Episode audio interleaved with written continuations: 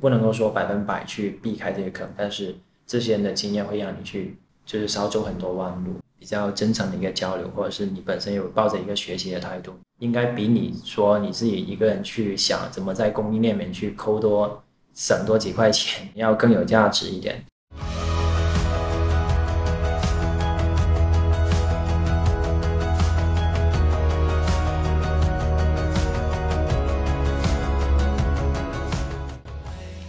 大家好，欢迎来到出海进行时。出海路上你不孤单，我是 Nicole。在今天的节目当中，我们又来到了深圳。今天做客我们出海进行时的嘉宾是一位来自深圳的卖家，我们可以叫他 Fin。啊，他有超过六年亚马逊的一线的运营经验。啊，我们非常啊开心 Fin 能够来到我们节目，欢迎 Fin。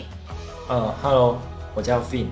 Fin 是什么时候开始做亚马逊的？就当时一毕业有一些呃机会，所以就跟一个同学一起去创业做亚马逊这个行业。当时还是有挺多的一个选，就是说，呃，刚好有一个朋友他是在深圳这边去，呃，做跨境行业相关的。同学拉你入伙了？对对，他有接触到很多的一些卖家，觉得，呃，这个行业挺不错的，然后。出货量也挺大，能不能去找到一些切入点，去在广州去做这个东西？哦，所以那个时候你跟他是两个人自己开始做亚马逊吗？大概是什么样的一个经历？嗯，就当时的话，我们因为不懂亚马逊一个运营嘛，所以的话，我们一开始的时候，我们只是从一个服务开始去切入，我们帮呃一些卖家去。推广一些排名啊，站内的一些排名，帮他们去做一些数据的一些分析。当时的生意怎么样？当时的生意肯定对于说一个刚毕业的一个呃人来讲，还是收入颇丰的。明白。对，年的时候嘛，就深圳做跨境电商这一块，服务商的配套资源也是属于一个刚起步的阶段嘛，还是说已经比较齐全了？当时基本上是一个起步的一个阶段，就蓬勃发展的行业，各种的一些规则都还不是很规范。了解。然后做服务的人也很多。所以你们那个时候是做服务商，是做了多久啊？我们其实做了差不多两年左右的一个服务商。那个时候有没有一些什么感受吗？就是除了说钱赚的比较多以外。哦钱倒没有说想象的这么多，但是其实能够感受到这个，呃，行业其实在蓬勃的一个发展。很多深圳这边的一个卖家，可能我们也会接触到一些像呃义乌那边的一个卖家，产业链集聚的这些，他们都比较想去转型去做呃跨境电商和亚马逊。然后因为觉得一方面可能觉得利润高嘛，另外一方面。呃，可能他们本身有一些供货的一些客户也有在做这一块，所以他们有一些可能老板就想，呃，自己去做。还有就是亚马逊这个东西，它的创业门槛其实相对来说比较的低，很多可能就两三个这样子去合伙就能够去做。所以其实那个时候从一个服务商的这样一个视角看到了这个行业里的一些东西吧，还是非常有前景的，而且也接触到了很多卖家。对，我了解到。你后期去做了一个创业项目，帮一些工厂去孵化，然后让他们来转型做跨境电商。其实我们做呃推广这一块的话，其实我们当时我们做的还是比较的专业的，在这个行业内还是有一些口碑的。却就是，但后来方便透露一下名字吗？就是黑科技一点的东西，就方便 在这个比较正式的平台里面去。去说这个东西，反正我们当时我们做到了行业的一个，起码是一个 top top five 的一个位置吧，就是我们的一个基础。然后的话，还有就是我们就是对推广那一块，其实还是蛮有心得的。但是我们其实一开始的时候，我们对运营其实就是一些细节运营，其实我们并不是十分的清楚。所以的话，当时我们就也是跟卖家去慢慢的去打交道，然后的话。在他们身上去学习，那我们帮他去做服务。另外一方面，我们在他身上去能够学习。然后后来也有很多卖家，就是一些客户成为我们的比较好的一些朋友。基本上都是大家，相当于是成为了一些患难与共的一些兄弟。后来有一些合作，也是从我们原始的一些客户的积累开始。了解。对。所以运营这块儿，当时其实是从很多卖家那儿就学到了很多实操的一些经验。对，一方面是其实亚马逊这块的话，其实是很需要去交流的，不能够说闭门造闭门造车。对，学的话，就跟他们，其实他们的一些经验，其实就是用钱去买来的。如果说你去拿钱去投一个生意的话，你必须要去了解一些，你不能够说百分百去避开这些坑，但是这些人的经验会让你去，就是少走很多弯路。对，因为我们的听众当中也有很多是对跨境非常感兴趣的人，大家都觉得说这个行业当中有很多想要去尝试的东西，但其实对于这个行业的一些真实的东西并不是特别理解，所以我们也有了这样一个节目，希望能够集结到我们这个行业里面的一些卖家，然后大家可以出来真诚的分享之前自己的一些经验，不一定说每个案例都是成功的，但是我觉得即便是失败的案例，我有有所收获的话，那就是最好的了。对，我觉得这是一个比较不错的一个分享的一个平台，就是如果说大家能够比较真诚的一个交流，或者是你本身有抱着一个学习的态度，应该比你说你自己一个人去想怎么在供应链里面去抠多省多几块钱要更有价值一点。就呃，就绝对不能够让自己卖着卖着就自己自己再去研究，效率是很低的。你之前也是从卖家的交流当中，然后学到了非常多的东西。对，就一开始的时候，我们起步的话，可能我们就是完全的一个纯自学，因为当时的话，我们对这块不是很了解，所以就当时我有一个合伙人，他我们晚上都是研究到凌晨三四点。你是说运营这块？对，运营的一些资料，当时就是自己去学，但是因为你去跟别人去交流，你不是本身是要有一些。有一些东西可以去交流，对交流，不然人家只是输出给你，那你不输出给别人，那就感觉 不对等。对，不对等。所以我们也会去学习亚马逊一线运营的东西。那时候有一些运营的资料嘛，或者是外部的一些资料。当时我们做的时候，基本上这个业内培训的还是比较少的，所以的话，我们也是。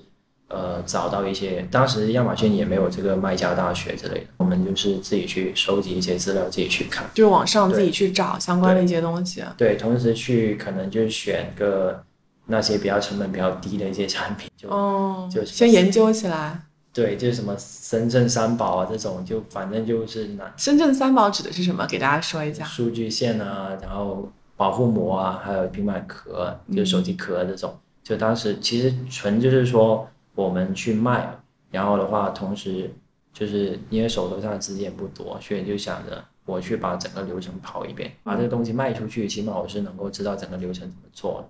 所以最好的学习的方法就是自己去实操，然后把整个流程去跑一遍，然后大概知道是怎么样一个过程了。对，知道整个过程，但是你你要知道你整个。整个跑的过程，你就是以一个最低的成本去跑，就你不要想着你第一次创业，你第一次做这个东西，你就一定能赚钱。投了几个产品，也不是说每个每一个都是成功的，但是你能够在这些亏掉的钱里面，你能赚到经验，其实你总体上还是赚的。了解这样的一个思维在。对，我觉得这是一个很很好的一个分享。刚才有提到的一个话题，就是后面有去创业嘛，然后做。就是另外一个项目，对吧？就是跟工厂一些合作，然后帮他们去孵化，然后去做亚马逊。可以给大家讲一下为什么当时会转型又去做这个创业项目吗？呃，其实我们当时主要是 base 在广州，但是后来的话，我们也是有一个机缘巧合的一个机会，能够就是因为我们其中一个呃合伙人，他是刚好认识这这边的一个。是打打篮球认识的哦，所以我觉得真的就是深 圳出来多打篮球。对深圳这边的一个人还是比较的接地气，所以的话，当时就是因为打篮球认识的一个，认识一个算是当时比较知名的一个人，一个跨境人吗？对，跨境人，然后。呃，就拉线，然后我们就跟这边的一个比较有实力的一家公司去合作。天呐，就是因为打篮球这件事情认识的。对，可以可以。当时我们就负责去做全国的一个孵化的一个基地，就我们有在去一些产业产业地。当时是去了哪儿？去了泉州，还有福州，然后还有中山，然后厦门。深圳这边相对来说是几个比较有产业链特色的一些城市。对对对，因为那边的一个传统的工厂是比较多的，比较多，然后老板的思维也是比较的 open 一点。其实他们是很想做亚马逊的，但是他们又不知道怎么去切入亚马逊，或是怎么去去去去进入这一行。但是我们就想着我们去呃孵化他们吧，一些指导。那当时就是整个提供的一个服务大概是分为哪几块儿呢？有一些基础的一些呃小卖家的一些培训，就帮他去做到一千美金到两千美金左右的一个规模。这个指的是单量吗？一天的量吗？一天的销售额，这其实是一个比较小的基本上能够达到这个门槛的话，它属于一个比较小的一个卖家。但是，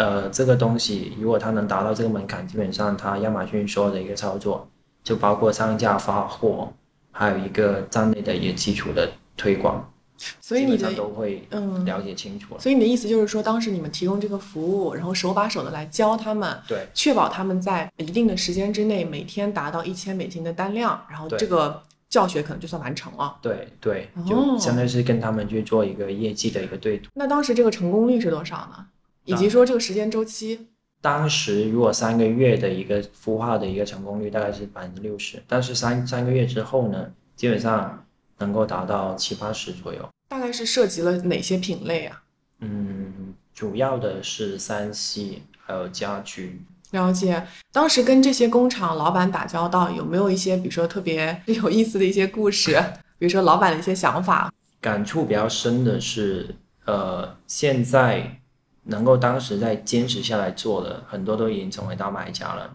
呃，几千万销售额以上了，其实还是挺那还是很自豪的一件事。就是对，虽然当时短短还是的几年，对，还是遇到了挺多的一些困难，但是能够坚持下来的，其实都能够从这个生意里面去赚到一些钱，然后而且能够把体量能够做大，所以的话，感觉这个行业是一个比较呃造就奇迹的一个东西。是啊，对。短短几年哎就可以把这个生意到几千万的一个规模，其实是挺神奇的。对对，对，所以感觉还挺自豪的。其实嗯还有另外一个感触，就是感觉其实也没有说什么是客户的一个关系，其实很多后来都变成了朋友，对，嗯。也没有说是老师跟学生的一个关系，很多可能都是一个合作关系，或者是大家互相去给大家去输出一些经验之类的，我觉得挺好的。就是深圳这边的，他很多的一些卖家，就是他们不会计较一时的得失，这是嗯深圳人一个做生意人的一个比较特色的一个地方，他们真的就生意比较敢投，然后另外的话，即使是一时的亏损，他们也会想办法去怎么去扭盈为亏。然后总体上，我们是这个项目是往好的方面去发展。OK，所以其实也是帮很多的，就是早期一些工厂的卖家，就是做了一些转型的工作，而且很多卖家坚持到现在，已经成为一些大卖了。对，大概是三四百家，三四百家。这个体量很大，对。对，其中不是说每一家都是工厂，有些是那种比较小的一些创业。就在整个帮助他们的这个过程当中，因为你的团队是几个人呢？就你帮他们去做这个事儿，有没有遇到一些比较大一些挑战呢？我们团队差不多有个十五到二十人左右吧，因为三个月的一个时间其实还是蛮短的，所以有一些产品它的一个就是周转的一个时间是比较长的，所以有一些需要卖家比较有耐心，所以可能一开始一个月、两个月、三个月，但是从长远来看，就是六六个月或者是一年，就是很多它都后面就慢慢做起来。当时你给这个项目规定的一个周期是，比如三个月月出效果。可能也有一些卖家是根据他产品的一些特性啊，对，或者周转的一些情况，可能三个月没有特别好的效果，但如果说他坚持下来，把这个事情往未来去策划，其实是还是有有一些好的成绩出来的。，就是这个这个产品出海，就中国的一个制造业出海，其实是一个大趋势。就是呃，因为我们中国是有一个最好的一个供应链，制造生产制造能力。然后如果说自己的运营跟推广做好了，那么那么我觉得这个产品是一定是 OK，一定是会能够卖得好。对，我觉得可能听到这儿哈，我们的听众估计跟我一样，就非常好奇，因为你们有非常强的推广能力嘛，而且你们可以去孵化那些就传统的那些啊、外贸或者是说工厂型的卖家。那如果说以有这么强的推广能力，有没有想过有一天自己做，就是自己来推广这个产品？哦，我们其实我们在做服务的时候，我们也同时有在自己做，就是我们在幺七幺八年的时候，我们就开始有有自己做，就是在嗯在做服务的同时，因为你服务的话，它其实是一个输出的一个一一个一个东西，但是你一直输出的话，假如说你没有没有一些输入的东西，没有一些实操的一些经验的话，你很快就会脱节。其实你相当于是误人子弟。对，因为这个行业其实变化很快，对，变化很快，要需要不断的的去学习，对，而且有很多一些经验，呃对一些经验，它去实时更新的。我们孵化有一些有一些卖家，他已经是后来卖的比较好了，所以他会跟我们去合作，知道我们的一些优势，所以的话，可能也会遇到有一些投资人会去投我们，所以我们也会去自己做一些产品。对，那到现在为止，可能推的最成功的产品是怎么样的？可不可以给大家简单分享一下当时，比如说短期之内推广一个产品的一些思路？呃，就是其实选品的话是非常重要的一个环节。我觉得选品的话，基本是占了百分整个成功概率的百分之六十以上。很高了，对对有用到什么选品的工具吗？或者是大数据啊？选品工具的话，其只是其中一环，其实呃更重要的是你要对这个产品类目的一个了解。呃，有几个简单的一个方法，可能市面上也会有很多人讲。就一方面是用一些专业的一些选品工具，比如就例如说，说 Jungle Score 啊，我觉得嗯 Jungle Score 是做的比较好的，然后能够反应比别人快，就是说出现一个产品热点的时候，但是这种它其实信息是滞后的，就是说别人有卖的比较好，然后你去看我能不能卖，可能已经有点晚了。对，可能有点晚，但是这样子的话，你如果反应快的话，也能赚到钱。然后另外一种就是说我从无到有这样去创创造，可能我根据的就不是市面上出现的这种产品去找一些差异化的东西。对对，结构或者是外形，而是我讲的是一个功能、一些拼接，或者是就是更加深度的一些产品的一些开发，就是从零到一自己创造。对对，然后可能还有一些比较零散的一些产品渠道，就是说，哎，我从物流那里去打听啊，然后我从同行那里去打听，或者是我从什么华强北那边去打听，对 问一下，对，这几个可能嗯反应比较快的一些么什么比较，好卖？啊对。所以基本上就是这几个方法。对，对，然后做的方式可能就是有一些它是纯铺货的方式，然后有一些就是跟季节性的一些，就是完全是做热点、做节日、嗯做季节的这种方式，也有一种是做精品的嗯方式。其实每一种方式运营方式是都不同，所以要找好自己的一个优势，就不要说是都想做一下，但其实最后的一个结果都不会很好。要做好自己的一个定位吧，到底要走什么样的模，式？要要要看你自己本身的一个优势，因为有一些它可能就本身有一个很强的一个产品研发，它就很适合去做精品，然后有一些它本身可能就是只是说我想做一下兼职，然后我也本本身就是对那种节日类的活动产品比较的了解，我一年我就做个两三个月，比如说灯具啊，然后灯饰类的，我也认识有卖家，他他一年可能就是做做那几个月，对做三个月。一些玩具类的卖家可能只做做对，就哦做那几个重要的节日，其其余其余的时间可能都做其他的事情，嗯或者周游列国之类的也会有，但是就是抓准那几个月，但是人家那几个月可能就是会加班到很晚，然后集中精力是然后去每嗯可能就是对广告的一个监控可能会监呃细到每一每一分钟。就是先定位清楚吧，知道自己到底现在什么阶段，然后做什么事情。对，也有一些它有很多的店铺，也有很多的一些能够很便宜的货源。那像这种的话，它可能就不走精品路线，它就是铺货，它有一些工具，然后全铺货的这种，对，也会有。那创业到现在嘛，其实我觉得可以聊到你的就是可能第三个旅程吧，因为像现在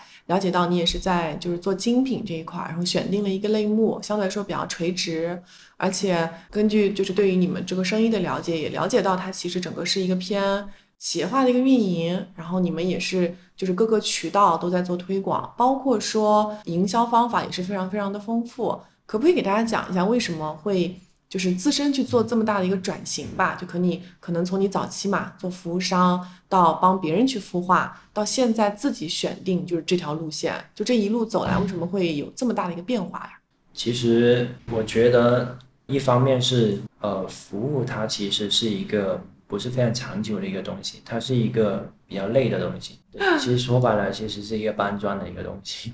对，所以即使它的体量大，但是它你服务的客户很多，但是可能你赚的钱也不是很多。然后另外一方面，你做服务的话，像我们这种服务类型，你要实时的去跟上技术的一个投入，还有一个还有你本身知识面的一个一个扩展。嗯不断的学对，习，这个投入也是很大的。但是你在投入的过程中，你发现其实有沉淀，其实才是一个长久的一个生意。所以我我在想，其实每一年亚马逊这么多人涌进来，整个跨境行业其他平台这么多人涌进来去做，那么你的一个核心优势是什么？那你做这个生意，你现在即使是卖卖货，也能够赚到一些钱，但是可能如果说长期来看，你做这个生意五年后、十年后，你还能够留下什么？这个东西能够做得很长久，对吧？其实现在很多人都是往精品、往品牌的方面去做，但是我觉得要考虑到这个东西，就要不然你就是说你在短短的几年内，你去把就赚很多很多的钱，去把这个东西能够就完全上岸，要不然你就想着这个东西能够有一个合理、有加更加一个系统的一个方式，去把这个东西做成一个长久的生意。我觉得这个想法就是也是跟做这个东西很多年，就包括看到的一些东西啊、接触的人啊，以及说自己对这个行业的一些理解，然后认知发生了一些转变。对对，所以我们也是看到有很多的卖家从呃一开始上一款产品，然后能赚能挣钱，但后面的话就他发现推第二款产品、第三款产品的时候就不行了，或者是他发现后面投了一些产品就不赚钱了，他们也不分析是什么原什么原因因，或者是不是有些运气成分？狂投，或者是我广告我就是狂打，然后去别人出五块我就出十块，嗯这样去帮别人去怼。但其实亚马逊已经过了那个，就是说粗暴的一个年代，不是说你疯狂的铺货，你疯狂的去打广告就能够去达成你销售的一个目标、利润的一个目标。我们现在的话，运营都已经是要去到很细，就是呃，就举例子说，一个站内的一个广告，它还分 SP、SD，然后 DSP，就这些方式你有没有去了解过？有没有去有机的去结合？你有没有去每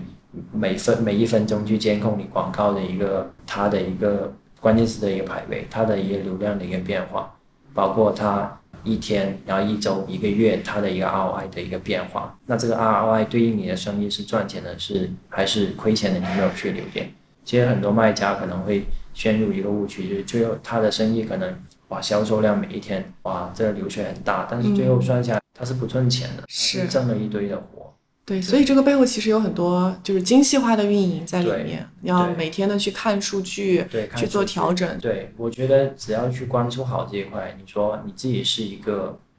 呃卖家也好，你是一个服务服务商也好，那你去研究的很深刻这些东西，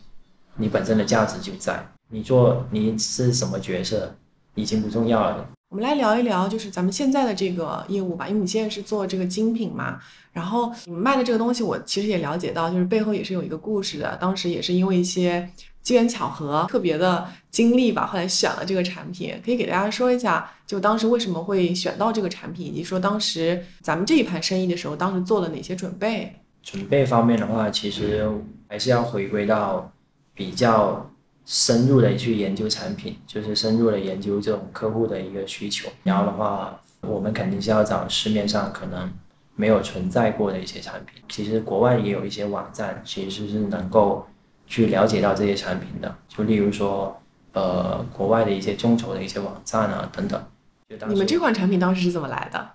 呃。就如果不方便说一些细节没有关系啊，可以给大家讲一下背后就是选品的这个呃，其实我们选这款产品的话，其实主要是来源于我们其实想的是，第一它是比较的轻便，然后它是呃能够迎合我们日常的一个需求，然后的话它必须要是量大、轻便，我们是能够周转的比较快，就是运费能够节省很多。嗯然后同嗯时它是非常实际的一些理由日常就是可以直接去使用使到用的高频次的，对嗯高频次的。另外一个，它是一个复购的产品，哦，所以当时可能就是有一些这个大方向对在，大大方向在。然后我嗯们去在国外的一些呃媒体啊，包括呃一些像我说的众筹网站，我们去看，嗯，就是类似的产品类型有哪些，然后我们再哦，去定型，有符合我们几个特质的。然后，以及是我们我们也有去跟呃像当地国的一些呃在那里生活的人去交流交吗？看他们喜欢什么东西对，对，包括喜欢什么样的一些颜色啊，哦，用什么样的一些材质啊，从用户的角度出发，他们到底喜欢怎样的一些结构啊、功能等等，这个我觉得是需要花时间去，值得去花成本、花时间去投入这一块。那你们当时选择现在要做的这款产品，你需要去众筹网站啊，你需要跟当地的人聊啊，做一些调研嘛？就是整个这个周期大概是有多长？大概是两到三个月左右吧。嗯，对，就最终确定了这这个时。间已经是比较的快了。那确定了这款产品之后，后面你们开始搭建团队了吧？我觉得你们现在整个团队的这个构架，其实这个 function，我觉得还是非常全面的。有人专门做运营，有人专门做推广，就是有各个职能的人。而且推广的话，可分国外跟国内，就不同的这个渠道都在做。我觉得这个已经非常偏我们很多海外的一些卖家企业化运营的这样一个模式了。所以你们当时就是什么样的一个契机出发的？其实据我了解到，很多亚马逊的一个卖家，他会使用到一个人负责一个店铺，就是全部包干的这种方式。我接触到很多的卖家都是一个人做很多事儿。其实这种的话，其实还是蛮大风险的。一一方面是这个人也没有那么多精力来做这么多事儿。没有这个精力做这么多事，另外一方面是他他本身的能力会局限住，所以我们会想办法去用团队的力量去把一件事情做好。嗯，那么像亚马逊这个东西能够把它做好的话，其实是分呃站内的一个运营，站外的一个运营，还有本身你你的一个文案，嗯，然后包括你的素材、产品的一个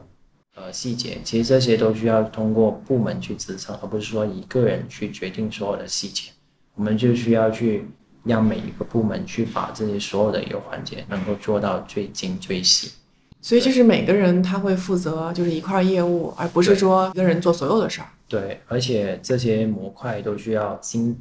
就是精雕细琢。这些投入，我觉得也不是一步到位的去投入，就是包括我们的一个整个团队的成长，也不是说一步到位。可能我们一开始我们就是只是做一个，呃，就是不会说全部都是自由的一个人员，可能我们有一些以合作的方式，就是核心的一点是专业的人做专业的事。对这句话我特别认同，它涉及到不同的，我觉得知识储备和专业能力吧，要找到最专业的人，比如说设计的人、好的设计师，对，或者好的运营人员。对，但是你老板一定要知道做什么事情对了，你需要花多少钱去达到一个怎样的一个目标，跟怎样的一个效果。对，这个是老板需要去做的一些比较基本的决策。刚才有聊到，我们其实，在做亚马逊之外，我们也有在做一些其他的平台嘛，是指的是自建站吗？大概的说一下做自建站跟做亚马逊的区别嘛。因为据我的一些了解吧，其实做自建站，它其实整个要求会更高，跟亚马逊又是非常不一样的一个运营的模式。其实像我们品牌品牌出海，像跨境的一个出海的一个销售，其实亚马逊它只是其中一个环节。虽然说亚马逊它的流量对。比较大，但是其实它只是其中一块，对它只是说迎合一部分人的一个购买的一个习惯，但其实这个浩瀚星 星海其实还是很大的。对，所以你要把这个东西你去拓展到一个全球的一个业务，你必须要去了解到其他的一些平台的一些运营方式。那么其他的一个运营方式，我觉得落脚点其实一个比较重要的一个一个平台是独立站，独立站的一个平台，就是它是你一个产品的一个依托，品牌的一个依托。你们独立站这块也是在当时做这个生意最早期的时候就搭建了吗？对，就是其实是相当于是你，呃，一开始的时候可能独立站它只是一个宣传的一个窗口，嗯，但后来的话，很漂亮的网站对，它会慢慢的变成一个销售的一个窗口。你们做这个生意到现在已经差不多两三年了吧？你们现在自建站的一个量跟亚马逊相比是怎么样的？就是自建站的一个量会比亚马逊要大两到三倍吧。哦，那这个量还是蛮大的。对，那在运营方面呢？运营的难度而言，就是自建站跟亚马逊会有明显的区别吗？我觉得亚马逊它是一个比较考虑运营技术的一个平台，就站就是把所有的一个细节能够做的比较的完美，就是呃站内的广告关键词推广，然后还有呃一些黑科技的一些 对黑科技的一些玩法，就其实是比较拼资源，还有你把一些东西能够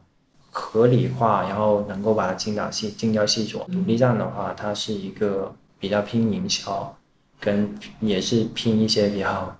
的资源类的一些东西吧。对，可能对于营销这块儿吧，包括一些海外的一些玩法，需要更熟悉。那你们这一块儿的话，也是有就是一个专门的 in house 的团队在帮你去做推广吗对，？OK，是的。那我可能比较好奇的是说，比如说像今年你们做这盘子生意嘛，你既做站内，然后又做自建站，那你整个营销方面怎么去规划呢？就有没有一个重心？这个预算怎么样去落实到不同的这个啊平台？其实我们会根据去年的一个销售的一个情况，然后我们去制定今年的一个目标。假如说我们今年可能我们是打算有三到五倍的一个增长，因为可能我们会结合我们团队是否建设，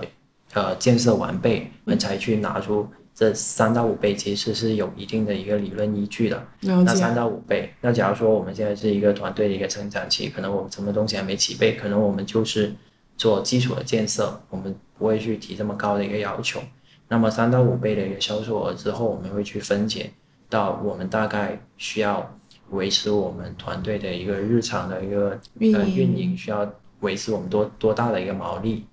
多大多高的一个纯利，我们去测算出来。然后另外一个我们会去根据平台的一个推广的一个费用，大概给去年的一个占比，物流的物流费用的一个占比，去测算出来我们大概这个这个这个生意，我们大概如果做的运转良好的情况底下，我们可以获得一个呃法峰值的一个收益大概是多少，然后去测算出来我们全年的一个资中基金占用大概是多少，我们有没有这么多钱可以做这么大盘的一个生意，这些东西都是要结合实际实际的一个情况，然后去再去分解到我们呃，假如说是我们可以根据这个利润率，我们可以拿出百分之十的一个推广费去做。哦，那我所以这个背后有很大的一些数据的一些对，其实是要需要用用数据去推导这些东西，然后百嗯分之十的去分解到你需要去投入站内的广告，还有甚至说站外的一个推广，还有 deal 的一个折扣去分解。但是你要去看他们每每一个分解他们的一个投入产出比到底是好还是坏。如果说是好，但是你就可以多投适当的多投一些，对对对，这个是不是说一划定？那你就是按照那个，你不去监测它，你不去调整它，就它其实一个变化的过程。包括你在会员日之前，或者是你在呃圣诞节之前，它可能有些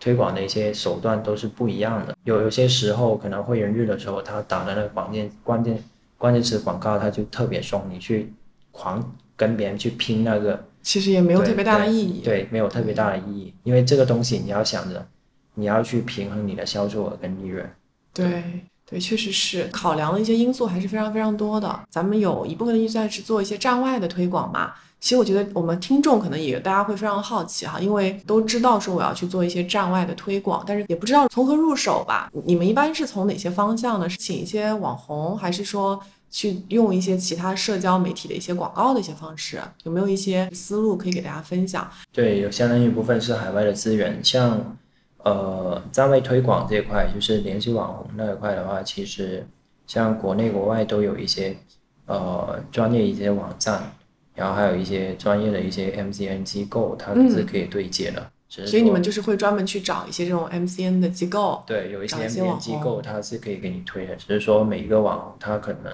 他的条件不一样，有些是佣金，有些是带销售额的一些提成之类的。嗯，然后呃，还有一些就是专业的一些投放的一些机构，就 Facebook、谷歌的一些投放网，国内也是有的。对所以你们其实就是都都有在做，对吧？对，都有在做。其实这些方式，其实我觉得都是一些不错的方式，就是关键是你要去监控它。要去看它一些表现。对，就很多人可能他投到一部分之后觉得不好不行，他其实错的并不是这个投放的方式，而是你可能要去做一些调整。对你的方法有没有去对？嗯，刚才有提到网红嘛，大家可能对于网红这种推广营销方式非常感兴趣。你们有过去的呃，比如说经验当中有没有，比如正好找了哪个小网红推，然后一下子比如说某一天特别火，会有有这种那个之前发生的案例吗？会有哦，是哦，会有嗯流量暴增，就是你找的网红，他其实越垂直，就是他是本身你是做一个家具家具产品的，你去找一个可能呃美妆做对美妆的，它其实效果并不会很好。然后另外一个就是有一些它就是专门是那种折扣的网红，就完全是那种贪贪便宜。贪便宜，对，哦他的粉丝里面你要去分析他，肯定是百 肯定是百分之八十人都是贪贪冲着打折去的是吧对，？就是打折去，你去发一个八折的，其实对于他们来说吸引力不大。其实他的哦粉丝量很大，但是他对你的加成不会很大。所以还是要去找说，就相对来说比较垂直类目的，就真的能够帮助你，以及说他的粉丝质量比较高的一些这个网红，是吧对，是的，嗯是的，？OK，哎，这个还蛮有意思的。对，而且需要有一些活动的一些噱头、跟热点。你不要让别人觉得你的产品就是很 cheap 的产品，就是为了打折而打折。可能你只是给他们一个活动的一个噱头，或者是给他们做一些游戏的互动，这些东西都是需要加入你自己本身的创意，而不是简单粗暴的去，我就在微信上面去找一个人发一个折扣，呃，五折不行，三折。所以这样子的话，其实没有太大意义，因为我自己观测到，如果说站内站外的一个，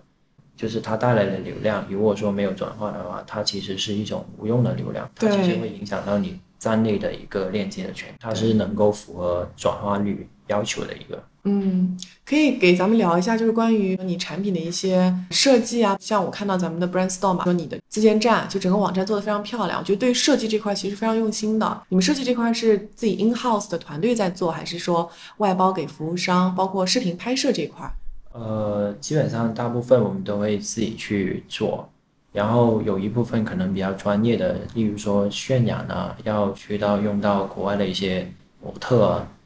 呃等等，可能我们去找专业的机构合作去做。所以你们前期其实是非常注意这些东西的，是吧？对包括 VI 的一些东西。对，其实这个东西就是要看你老板的一个审美跟你自己本身的要求能够达到怎样的一个效果，再去考虑这些事情。嗯，对对，对我觉得这个营销这个东西吧，其实也是个杂学啦，包括这个 marketing 这一块儿，就很多时候，呃，创始人啊或者老板他本身的一些这个审美，可能也会左右这个产品，就整个会会有一些不一样的东西。对，是的，嗯我还蛮喜欢你们产品的一些设计的，就非常轻便，然后给人感觉非常摩登、很洋气的感觉。因为你们也找了一些，应该是呃像是 A B C 啊，或者是老外，对，来帮你们就是做那个一些拍摄。对，其实呃，我觉得去加入到一些本土化的元素还是比较的重要，因为你要东西是卖给卖给外国人嘛，你要跟消费者站在一起，所以的话，你要去符合他们的一个审美要求，对本土化的一些操作。其实我看到现在是，现在你看到亚马逊上面也会有一些，它国内是中文的包装，在国外卖也是中文的包装，也会有。就我们当时我们也遇到这种这种卖家，嗯，所以这种就很离谱了。对，我之前看到一个好像是卖水杯的一个卖家吧，他想要去拍一些就是场景的一些图片嘛，但是他就是在深圳一个公园里，就拿着自己的产品就去拍了一些，其实就是不是特别专业，毕竟你的产品是卖到美国或者是其他的一些这个站点，肯定还是要让当地的用户对你的产品看了之后能够产生一些联系的。对，所以，比如说像你们的模特会选一些，因为你走的是一个比较摩登嘛，或者比较简约的一些风格，会选一些这个 A B C 啊，或者是跟你的产品比较契合的一些这种人设来拍，我觉得还是啊、呃挺好的。对，对对对，却呃，我个人的建议就是钱要花在刀刃上。因为我们做这个跨境电商嘛，从早期到现在哈，从最早做服务商到现在，包括中间去创业一段时间，到现在开始就是啊、非常严肃认真的开始做这个 精品化的一些路线。你觉得整个一路过程当中，你有看到整个跨境电商的一些什么变化吗？可能先来说一说你自己的一些就是感慨吧，因为我觉得你的经历还是挺丰富的，而且有一些不论是从服务商的角度，还是说自己从一个卖家的角度，其实还是有啊、挺多这个经验的。呃，我觉得可以总结几点。就第一点是，如果说你现在只你的资金量不多，你只是说拿着呃三四十万左右的，我建议不要一开始就做亚马逊创业，因为亚马逊它的一个资金还是要求现在现在来讲的话，不是说以前的玩法，还是有一些要求。几年前可能会门槛比较低一点，你现在觉得就是如果大概是有多少钱就不要来做了。五十万以下不要做了，对，五十万以下不要做。然后如果说你不是打算长久的投入，就是说两年三年的一个规划，你只是说去捞一波快钱的话，我建议你不要去做亚马逊。对，现在有太多的进入这个行业的人吧一，个韭菜，就是你啥也不懂，然后你觉得身边的人 A、B、C 都在赚钱了，然后你也觉得自己可以，但其实你并不可以。其实还是要有一些长远的规划，要认清这个行业的一些比较现实的东西。你还，但是呢，总的一个方向是对的，就是做这个事情，我觉得我是非常看好这个东西的。所以的话，可以先去打工，就是去找找一些培训机构也可以，嗯就先去了解这个东西，然后再去投入。如果一如果说一腔热血，然后去拿个几十万去拿货，然后去卖，呃，我觉得是一个很危险的事情。然后这是我第一个建议跟总结。然后第二个的话，我觉得就是要亚马逊你要注意好风险管控，就是包括你用什么黑科技啊也好啊，或者是你你在产品方面的一些细节你要注意好。就是因为我们是吃过很多亏的，就例如说封店啊，然后还有呃，就是有些包装没有符合，你进不了，进不对，了。所以其实平台它本身的一个监管吧，制度还是非常非常严格的。对对，你有没有一些关键词的一些违规啊等等这些东西你有没有查清楚？你拿货的时候你有没有去查好你这些专利的问题、外观的专利、版权的一些问题？其实这些东西，呃，货出去国外了，基本上你就拿不回来了。所以这些东西一定要花时间跟花钱去搞清楚，不然他会让你血本无归。对，这个是非常非常切实的建议。对对，然后呃，第三个总结就是，我觉得需要比较良好的一个交流，就是无呃，无论是你的朋友也好，你外面的一些场会也好，就我们需要不断的去交流，去不断的去总结经验，不要嗯把自己不要闭门造车，也不要闷声赚大钱，是吗？对，对，亚马逊是一个闷声赚大钱的一个行业，就是是一个比较见证奇迹的 一个行业。不是说这边深圳湾很多都是被电商人买，电商之城啊，对，对对，深圳湾这边去年不是传很多人都在深圳湾这边买房子，就电商人。但我觉得，那我觉得电商还是一个闷声发大财的一个行业，但是它不是一个你只是闷声就能发大财，对，它是需要你不断的去交去交流，大家有什么好的一些经验啊？大家有什么一些这个值得分享的东西吧？其实都应该真诚的表达出来。其实很多人对这个行业是非常感兴趣的，但是这个行业当中也有非常多我觉得比较现实，但是我觉得通过大家一些真诚的交流，也可以让整个行业的一个氛围变得越来越好。然后有一些更加良性的竞争。嗯刚才也聊到，就是我们整个生意就是从前期吧，我们就是一个非常企业化运营的思路，然后目前把整个都搭建起来了嘛，然后现在也运营了两三年了，就整个还是比较顺利的。就是在未来一到两年，有没有一些什么计划？就对于咱们现在这个生意的盘子，嗯嗯，我们要去系统标准化的去干一件事情，嗯，而不是说凭运气，而且不要呃只用黑科技，要实打实的开始对对实打做营销，然后开发产品，去了解你的用户，去了了解当地的市场。对。，还要去研究广告，对。对，研究广告，对。这点特别好。好呀，好呀。我们今天的分享也是跟 Fin 这边学到了非常多哈，我们也看到了一路的变化吧，从就是刚毕业就开始接触到这个行业，从服务商，然后到最后啊帮别人去孵化，到自己现在就是开始去啊做这个精品化运营。我觉得一路上也看到了你有很多的成长，就你的这个经历。就感觉在某种程度上也像是我们整个很多跨境人一个缩影吧，就是坚定说，哎，有这样一个新的目标，然后长期去规划这件事情，然后也希望你的生意能够越做越好。然后非常感谢你今天的分享，我觉得有非常多的干货，然后我觉得我们听众啊也一定会从这期节目当中就是收获满满。那如果大家对于刚才 Fin 提到的啊，包括网站啊、一些资源啊。啊，有任何的问题或者是没有听清楚，都可以在我们的节目下方给我们留言。好，我们最后啊、再次感谢 Fin，谢谢 Fin 的时间。哦，好，谢谢好一，口，谢谢，拜拜。好，拜拜。